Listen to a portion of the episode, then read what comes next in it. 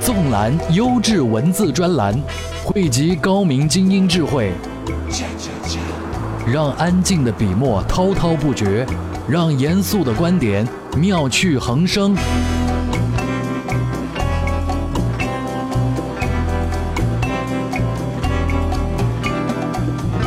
恰恰恰，欢迎收听专栏精粹。恰恰恰，专栏精粹，我是老彭。各位，双十一的快递您收完了吗？根据老彭自己个人的体验是，我最近这一周的时间，每天都会收到卖家给我发的短信啊，大意是说双十一繁忙，所以呢快递不一定会那么准时，要大家耐心等待，而且会随包裹附赠礼品哟。哈哈，每当收到这样的短信，老彭总是会不屑一顾的笑一声，呵，还用您说吗？早就做好了心理准备。呃，不过礼物我们还是笑纳了啊。对吧？昨天的节目里面，我们也已经提到了快递啊，被双十一呢是逼着走向了国际市场。那今天的节目，我们就用一整期跟各位来聊聊快递那些事儿。意见领袖的话题弹药，观点达人的智慧粮草，专栏精粹，全球华语专栏的有声精编。要说这快递员，其实真的非常辛苦。这几天呢，我就看到很多超载的快递员，他们还不是开车，还是骑着电动车。咱们这湖南还好，天气呢还有十来度，这要是在东北，早就零下，用上暖气了，甚至很多地方都天寒地冻。快递员们的日子啊，可真是一点都不好过。专栏文章备战双十一，快递的路为何越走越窄？作者 IT 评论人康斯坦丁。在中国，每一种生活方式都有可能被拉出来，被评论、被调侃、被嘲笑，也有被嫉妒。舆论的焦点再不执着于娱乐明星和贝克汉姆了，越来越多的普通人通过新兴的媒体走到了公众的视野之中。他们自然不是毫无特色，而是代表着一个行业的趋势，一种文化的蔓延。正是在这种背景下，奔波在楼道、校园和写字楼门口的快递员，成为中国快递业最旗帜鲜明的代言者。他们疲于奔命地满足着客户需求，甚至用特种兵的素质不断挑战各种极限。他们需要记忆负责区域内的每条街道位置、每个大厦的快递入口，更要知晓不同单位的上下班时间。唯有这样，才能安排出更合理的投递路线，送更多的包裹，拿更多的提成。当然，还有一个非常重要的前提，那就是他们必须要具备良好的身体素质。因业务量的增加，快递哥的收入也水涨船高。但我更喜欢探究他们的内心世界。月收入过万了，他们真的有时间享受吗？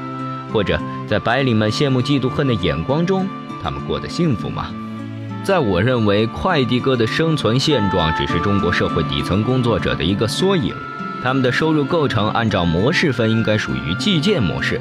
好比沿海一些工厂采用计件工资制度，流水线上的女工会主动压缩休息时间，像上了发条一样机械苦干，但因为身体过于疲惫，总量还是不尽如人意。现在快递哥面临同样的窘境，他们恨不得如哪吒一样穿梭于城市的街道内，嘴里还念念有词：“哇呀呀呀！”那种匆忙的表情，就好像如果停下来，手中的快递会立即变成手雷爆炸一样。但毕竟他们脚下没有风火轮，每一次的楼梯都只能用双脚踏过。月收入过万并不穷送，背后充满着心酸和无奈。这让我联想起富士康员工因为加班减少而罢工的事儿，这些都是钱惹的祸。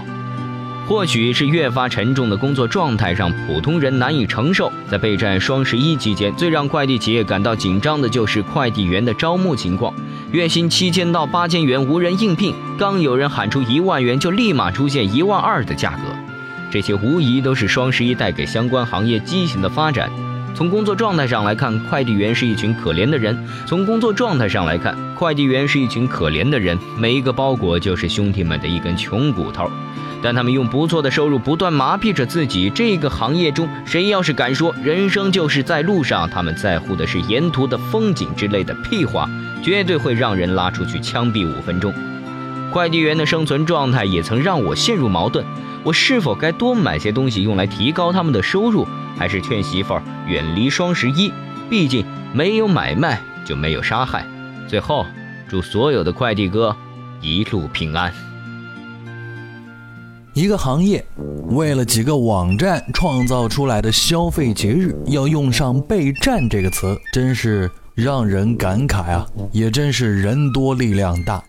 哎，这不，我看这么一段子，老公看完新闻呢，就对媳妇儿说啊：“北京一快递员在四十三度的高温下送两百个左右的快递，猝死。”媳妇说：“这么年轻就死了，太可怜了。”老公回头语重心长地对正在网购的媳妇说：“没有买卖就没有杀害。”很多人都笑了。这保护动物不穿皮草的广告语都用在了快递员身上，“备战”这个词硬是扛得住了。但也有人跟我们说，快递员这个礼拜工资还真挺高。专栏文章《高薪快递的偶然和必然》，作者：北京青年报撰稿人杨昭清。在一个习惯用财富来衡量一段生活好坏的时代里，高薪快递成为注意力的焦点，有些出人意料。在现有的社会评价体系之中，快递员并不处于高端位置。快递员大多学历不高，缺乏社会资本，是一些消费者眼中的无能者，甚至是失败者，频频遭遇傲慢、偏见和社会排斥。然而，高薪快递却打破了人们的刻板印象。快递员的收入不仅没有我们想象的那么低，甚至会超出许多白领。比较差异下的心理落差，让白领们滋生出相对剥夺感，徒增失落感和挫败感。当收入水平和受教育状况没有呈现出明显的正相关关系，白领们便会五味杂陈，产生羡慕、嫉妒、恨的吐槽在所难免。只不过，白领们也只是嘴上说说，虚交一把。习惯于理性选择的他们，即便跳槽，也不会轻易选择做快递员。与白领相比，快递员尽管拿着较高的工资，却依然面临着权力困境和发展瓶颈。不论是在酬薪的成长空间上，还是在职场的发展空间上，亦或在劳动权益保护和社会保障上，快递员和白领的生存生态都不可同日而语。从这个角度上来说，高薪快递只不过是对体力劳动者权力困境和发展瓶颈的弱势补偿。在人口红利拐点凸显、体力劳动者供不应求的格局下，快递员等蓝领高工资既是市场经济的必然产物，也是提高中等收入者比重、促进橄榄型社会发展的必然要求。高薪快递既有一定的必然性，也有一定的偶然性。在双十一等重要的消费节点，快递员高薪，一则是因为工作强度和风险比平常更大，需要更多的物质鼓励；二则是临时抢人，需要开出有竞争力的价码，否则难以招到足够的优秀快递员。高薪快递是劳动者付出心血应有的收益和补偿，是价值规律使然。在昨天的节目里面，我们不是跟各位说过吗？欧洲因为人力资源缺乏，所以呢，很多快递的最后一公里，甚至是城市间的送达工作都很难完成，因为人手不够啊。就算是请人的话，工资要求就更高了呀。这不，一个女的快递丢了，她硬说是快递员偷的。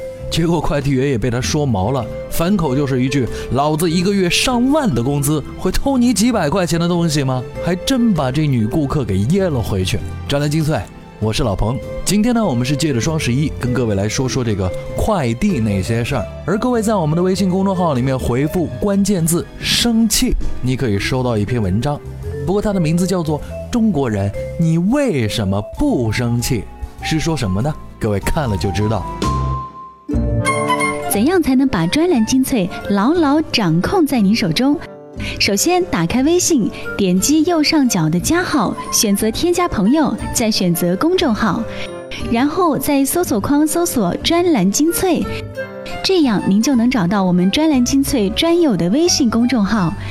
关注之后，根据提示或回复任意文字，您就能牢牢抓住专栏精粹的尾巴。专注精选精华，挖掘不同领域的独到见解，萃取高度浓缩的新鲜智慧。欢迎收听专栏精粹。专栏文章《洋快递来了》，你会用吗？作者：央视特约评论员杨宇。快递今天跟我们太近了，快递小伙的奔波身影遍布中国城乡。前不久的国务院常务会议做出了一个跟这个小伙子们相关，也跟你我快递服务消费者都相关的决定：全面开放国内包裹快递市场，对符合许可条件的外资快递企业按核定业务范围和经营地域发放经营许可证。新闻稿的表述很严谨，用大白话来说，就是洋快递也可以帮你把一封情书或一兜子咸带鱼送给不远处的女朋友以及远方的未来丈母娘了。听说洋快递要来，可能有两种人会比较紧张：一是某些快递小伙子担心自己公司的业务被洋快递抢走；二是一些用惯了土快递的消费者担心便宜好使的这些快递公司被洋快递挤趴下。其实这两种担心都不太必要，原因有三：其一，洋快递不是什么都能干的巨无霸。分析土洋之间的竞争力高低，一定不能在真空里进行，而要在中国的土地上进行。快递这一行对本土化的要求比较苛刻，你必须有足够的覆盖面和覆盖精度的网络，才敢承揽各种业务。光是建设物流储运，光是建设物流储运基地这一项就够洋快，就够洋快递们忙活一阵的，甚至会让他们考虑投入产出关系后望而却步的。事实上，洋快递也不是这次才被允许进入中国市场。之前很多年里，部分洋快递已经被允许踏入中国市场。他们很审慎地只侧重于承接国际快递业务或某些有特殊需要的小众业务。其二，土快递本身水平并不高，亟待在竞争中提升行业质量。当全球物流业已经呈现全链条式管理的时候，中国的物流业，尤其是快递业，还大多是一单式服务。我接单，我送货，没有合作者，没有跨区域、跨环节的链条式管理。虽然快递小伙们辛苦得让人看着心疼，但土快递的整体管理水平确实不高，丢件、弃件等纠纷常有，冷链快递等特殊快递业务能力才刚刚起步。洋快递的进入是一条活蹦乱跳的鲶鱼，他们的到来只会加快国内部分低水平快递企业的退出，也会逼迫国内较高水平快递企业进一步增加整合度，提升服务能力。其三，无论土洋快递业充分竞争的最终受益者是咱们中国老百姓，是每一个快递服务的消费者。洋快递麾下来敲门送件的，也大多将是中国的就业者，而不是高鼻子蓝眼睛的洋小伙。事实有力的开放，只会让我们身边太多的行业发展得更好，而不是走向反面。老彭一直坚信这个理论。咱们中国人的快递啊，是用最短的时间建立起了最强大的输送能力。在整个地球上，中国快递公司的这些输送能力可以说是非凡的。虽然他们用到的技术不一定是最先进的，给我们的服务体验不一定是最舒适的。但是过去十年的电商路程当中，没有这些快递公司的辛苦创业，没有这些快递员在路上的辛勤劳动，也就没有电商，甚至没有阿里巴巴今天的美国上市。于是，请允许我们跟随接下来这篇文章，一起想想快递的未来，不过是泼泼冷水。文章顺路快递没有创新的幻想，作者自由撰稿人王杰元。顺路快递创新吗？我认为一点儿都不创新，无非就是用打车软件或者微信雷达搜索到附近的人，找到愿意顺带拼车的人，再用支付宝或者微支付给对方付点辛苦费而已。点子根本不需要创新，本来就有。打车软件、认证微信，甚至支付宝手机银行都可以实现这一功能。唯一需要创新的，如何让空车开来开去，顺路的车主、闲在家没事儿到附近去送货的人，相信这个所谓的创新平台。别人顺路捎个货，结果货物弄坏弄丢了怎么办？货的价值比捎带费还高。接货跑路了怎么办？货送到了，里面是毒品，当场被警察抓了怎么办？货送了半天，收货人行程改变，对方迟迟无法收到货，又怎么办？时效、安全和保障等等一堆问题，平台能承受、能解决吗？如果解决了，几元或几十元的送货费，传统快递业的送货员做不了吗？国内附近省市和中长途的快递，从时效、价格、服务、保障等，已经让顺路快递没有发展空间，剩下的仅仅是同城快递。可是同城快递时效性、安全性、价格问题，顺路快递哪一样当下能做到呢？唯一可能的需求群体就是不在乎何时达到，不在乎收货人安全，不需要担心理赔问题等。当然，还得愿意接受至少和传统快递一样，甚至还高一点顺带价格的发货人群。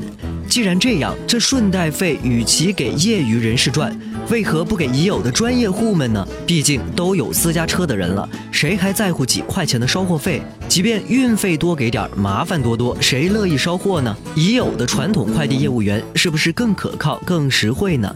所以啊，我奉劝创新者们，有精力搞这些，还不如想想如何和百度、阿里或腾讯合作，给他们开发个 APP，给已有的快递员们开发资源共享、合理调度分配的手机软件，事成后整体打包卖给 BAT 们，或许可以成就创业者们的一番创业致富美梦。阿里或腾讯通过支付宝、微信解决了实名认证、个人信誉等信用体系问题后，百度提供数据查询等支持后，拿起手机摇一摇，浏览附近司机，找到适合需求的彼此，信誉真实、安全可靠、保障完善、责任落实。那个时候，不要说顺带捎货，相谈甚欢之余，开着宝马大奔的无聊之人免费接送楚楚动人的美眉都不是幻想。可是交管所会同意吗？出租？行业会同意吗？快递行业 EMS 会同意吗？专栏文章：快递黑马如何成骏马？作者：人民日报总编室编辑刘志强。刚落幕的电商盛宴，让快递这匹黑马在初冬里撒足了欢。宏观经济增速趋缓，快递业务量却能连年增长五成以上，黑马成色十足。黑马异军突起，靠的是突飞猛进的速度和势头，一个字快。可快未必就长久就健康，快也可能掩盖不足。我国快递行业的规模已居世界第二，但考察一个产业的状况，利润指标更重要。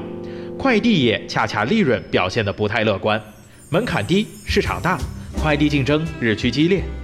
企业或被快速收回投入，或想以价换量抢占市场，亦或被电商抱团压力所迫，纷纷参与到价格战之中。有的竟抛出十元三票、一千元包仓的割肉价。一些基层网点甚至因无力、微利而罢派，涨价找死，不涨价等死。表面风光的背后，快递企业也活得纠结。最关键的还是服务质量。虽然暴力分拣等现象有所收敛。但时效拖延、快件损毁、信息泄露、安全事故等突出问题犹在。这不，双十一前几天还爆出一条调包消息：寄出一部手机到客户手里却成了水果，问题不解决，客户满意度就上不去，黑马的成熟期就会延后。这么看来，黑马要想成为一匹英勇果敢、无往不胜的骏马，不能光靠速度，还得有持久的耐力、高超的智慧、长远的抱负。不能单单依仗人口基数、内需体量，还要补足弱点、提升技能，靠实力而非规模赢得竞争。黑马成骏马，首当其冲要有开疆辟土的魄力。眼下对快递企业来说，广阔的中西部、广袤的农村仍是沃野千里。一些中小企业不妨先去占个坑，培育客户，精耕细作。另一块沃野就是与制造业结合，向物流产业链延伸。国际巨头 TNT 业务覆盖电子、医药、汽车等，服务则涵盖了提供供应链管理和物流服务等。在这一块，我国才刚起步，有待良驹发现。黑马成骏马，还得有一指高端的抱负。目前，我国利润最高、技术与知识最为密集的国际快递市场，八成握在别人手中。企业中，除顺丰开通少量海外业务外，大部分还没有以自有品牌走出国门。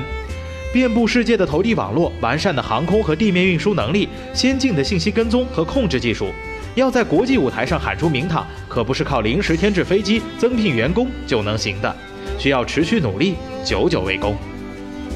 回过头来，要成为骏马，最重要的是强健自身体魄。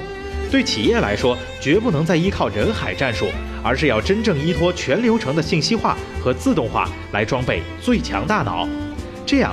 一来会使快件的时效性和安全性更有保障，提升服务质量；二来也可抵御不断走高的人力成本压力，提高生存能力。当然，政府部门也应该继续优化快递业生存壮大的政策环境。这么多年，快递三轮车在不少城市还属于灰色地带，最基本的快递终端配送车辆尚未规范化、合法化，更别说其他机制建设了。快件损毁到底如何赔付？过了承诺时效到底如何处理？等等，都得有个规则，这样黑马才能有规可循，轻装上阵。两个月前，国务院决定全面开放国内包裹快递市场。虽说高头养马要搅动现有格局尚需时日，但国产黑马迟早会感到压力。能否持续的创新技术、升级服务、赢得客户赞誉？能否不断的拓展业务、完善机制、强劲脚力？只能到跑马场上见分晓了。快递黑马，加油！不仅仅在快递行业内，一些优秀的快递公司可以称为黑马。整个快递行业在中国各行业的横向水准发展比较当中，他们也算得上是真正的黑马。但这一匹黑马如何成为骏马，最好能走出国门，走向世界？这不，我们举个例子，印度就有那么大的市场，离我们国家又这么近，咱们走得进去吗？这都是充满想象的话题。当然，有的时候也只是空想而已。泼冷水的人随处都有。据说有这么一个故事啊，异地恋三年，男生每天将对女孩的思念写成小纸条，折成幸运星，放在玻璃瓶，准备找个机会寄给女孩。三年之后，女孩短信发来：“后天我要嫁人了，忘了我吧。”可这男孩真的很爱她，希望她收到幸运星能够回心转意。于是他小心翼翼地将包裹交给 EMS 的快递员，说：“后天一定帮我送到，拜托了。”五十年后，女孩金婚纪念日那天，她收到了包裹，泣不成声。啊，这里 EMS 的快递员只是友情客串啊，我们不是要损他，只是 EMS 的形象更便于我们想象出一个着装整洁的快递员形象。但我们也不能理解，当你在绝望的等待着一个又一个快递的时候，心情确实有些难受。专栏精粹，今天的最后一篇文章之前呢，我们再次提醒大家，在微信公众号里面回复关键词“玉石”。各位可以收到一篇文章，叫做《玉石为何比鹅卵石更值钱》，因为它们都是石头啊。这个问题，我相信各位心中是有答案的。玉石肯定比鹅卵石贵呀。当各位回复了玉石，收到这篇文章之后，很可能会改变主意。我是老彭，专栏精粹，在康斯坦丁我们这位老朋友的文章当中结束今天的节目。专栏文章：民营快递的路不能在双十一中越走越窄。作者：IT 评论人康斯坦丁。双十一的购物狂欢，致使快递行业的业务量激增。按照一般商业逻辑来讲，这应该会提高快递企业的利润率，但可能出乎很多人的意料。真正的事实是，并非所有的民营快递都能享受双十一的红利。有快递企业往年的财务报表就披露，双十一期间企业的利润不升反降，应该自己狂欢的节日，反倒要给电商大佬们凑份子，这也在很大程度上反映出民营快递业目前的尴尬处境。中国的快递企业目前大都采用加盟模式，而且门槛非常低。一间仓库、几张桌子、几台电动车，外加一块招牌，就组成了城市中某一区域的物流中心。平日里，在快递量比较少的情况下，仓库人工基本上都能应付得过来；而在双十一期间，快递量暴涨，几乎是瞬间就把仓库塞得水泄不通。在一些门店承诺类似二十四小时送货到家服务的情况下，有节操的快递加盟点可能会临时租用仓库、招聘人力，甚至临时多租几台电动车，这些都可能相应增加其运营成本，直接导致利润率下降。而一些没有节操的加盟店，干脆以牺牲用户体验来熬过最艰难的时间段。但同时，这也意味着失去了一个或者更多的客户，从而陷入价格低、服务差、价格更低、服务更差的恶性循环中。当然，往年在双十一期间，民营快递企业也并非没有商量过统一上调价格，以应对人力、场地的额外投入。淡季降价，旺季涨价，这本该是无可厚非的商业逻辑。但恰恰是在双十一这一敏感时期，让快递业涨价成为一个非常敏感的话题。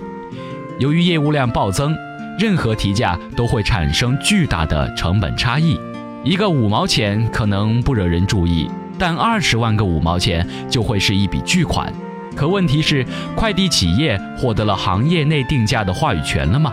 随着近两年中国快递业快速增长，且受益于全民参与的加盟模式，几大民营快递公司迅速覆盖了中国大部分的城市，并正在向广袤的农村扩张。在此过程中，为了抢夺生意，快递企业不自觉地陷入价格战，而且服务基本同质化。这些不理智的竞争手段也为今日的尴尬埋下了伏笔，不仅让上游的电商牢牢地绑架着，甚至连一贯弱势的普通消费者也得罪不起。你敢涨价，我明天马上换一家快递。事实上，快递业依然有着非常广阔的前景，如果经营有方。企业在双十一期间有着大量发一笔横财的机会。我认为，要想把快递业带入正轨，需要监管制度、上游电商和快递从业者一起努力。只有这样，才能根除违规乱象，让快递哥真正过上幸福生活。首先，相关监管体制需要更加完善。针对快递业的一些顽疾，如货物丢失、野蛮分拣、延误投递、倒卖信息等违规现象，设立细化的监管细则。一旦有企业和个人触犯，需要从严惩处，以树立现代的行业制度规范。其次，上游电商，尤其是一些龙头企业，需要更加关注快递业的发展，要始终意识到快递和电商是绑到一起的兄弟俩。而事实上，快递也正逐步成为电商发展的第二瓶颈。第一是假货，培植、扶植、合作、共赢，可能才是未来电商和快递最美妙的合作模式。第三，快递业本身也要守住节操，尽早的摆脱价格战泥潭，提供差异化服务，例如特殊地点、特殊物品的个性化运输。倘若不及早布局规划，真有一天，快递业对外资全面放开，民营快递的路就可能越走越窄，甚至走进死胡同。